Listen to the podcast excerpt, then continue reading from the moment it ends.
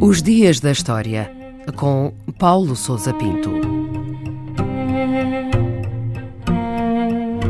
8 de outubro de 1937, o dia que marcou o fim do chamado Massacre da Salsa na República Dominicana. Estenderam-se até esse dia os ataques sistemáticos aos imigrantes haitianos na República Dominicana, levados a cabo pelo exército e pela polícia deste país às ordens do presidente e ditador Rafael Trujillo. Não se sabe exatamente quando se iniciaram, mas terão durado várias semanas. No dia 2, o presidente tinha declarado que estava em curso uma operação militar destinada a livrar as zonas fronteiriças dos roubos dos haitianos, que 300 já haviam sido mortos e que a operação iria prosseguir. Os haitianos foram, portanto, sujeitos a uma perseguição sistemática, calculando-se que tenham morrido mais de 30 mil, a tiro ou a golpes de katana, por ação do exército e de milícias populares criadas para o efeito. Estes eventos ficaram conhecidos como Massacre da Salsa, porque as tropas de Trujillo utilizaram um estratagema simples para identificar os seus alvos, forçando cada pessoa a identificar um ramo de salsa. A francofonia dos haitianos e a sua incapacidade de pronunciar a forma correta em espanhol, ou seja, perejil, significava, portanto, uma sentença de morte. E como é que se explica este massacre? Quais são as razões que estão por trás do massacre?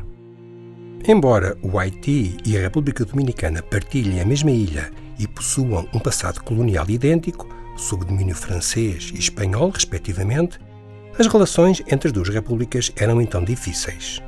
Existia um passado recente de conflitos e de questões fronteiriças por resolver, mas o principal foco de tensão era a migração de haitianos que procuravam trabalho nas plantações de cana-de-açúcar dominicanas. Embora esta mão de obra fosse necessária no país, o regime do ditador Trujillo, que subiu ao poder em 1930, levou a cabo uma política hostil aos imigrantes haitianos, acusados de perturbar a ordem social e de serem responsáveis por todo o tipo de roubos, depredações e crimes. Na verdade, as perseguições tinham como base as convicções profundamente racistas do presidente e das elites do regime a quem repugnava a chegada de imigrantes com cor de pele escura, como era normalmente a dos haitianos pobres que procuravam trabalho no país. Os massacres de outubro de 37 tiveram, portanto, caráter oficial e foram chamados simplesmente de El Corte. E o que é que aconteceu depois deste massacre da salsa? Apesar da dimensão e das características das atrocidades, o seu impacto internacional foi reduzido para o que muito contribuiu o facto de ter ocorrido em zonas remotas, ou seja, na fronteira entre os dois países, e de as vítimas serem camponeses pobres e completamente desprotegidos. O único efeito conhecido foi o pagamento de uma indenização exigido pelo governo do Haiti e apoiado pelo presidente norte-americano Franklin Roosevelt, mas o dinheiro pago por Trujillo foi inferior ao exigido e perdeu-se na burocracia da administração haitiana, tendo as famílias das vítimas recebido quantias irrisórias. Não existem registros nem estatísticas fiáveis sobre o número de vítimas do massacre, que parece ter-se repetido alguns meses mais tarde na região sul da fronteira.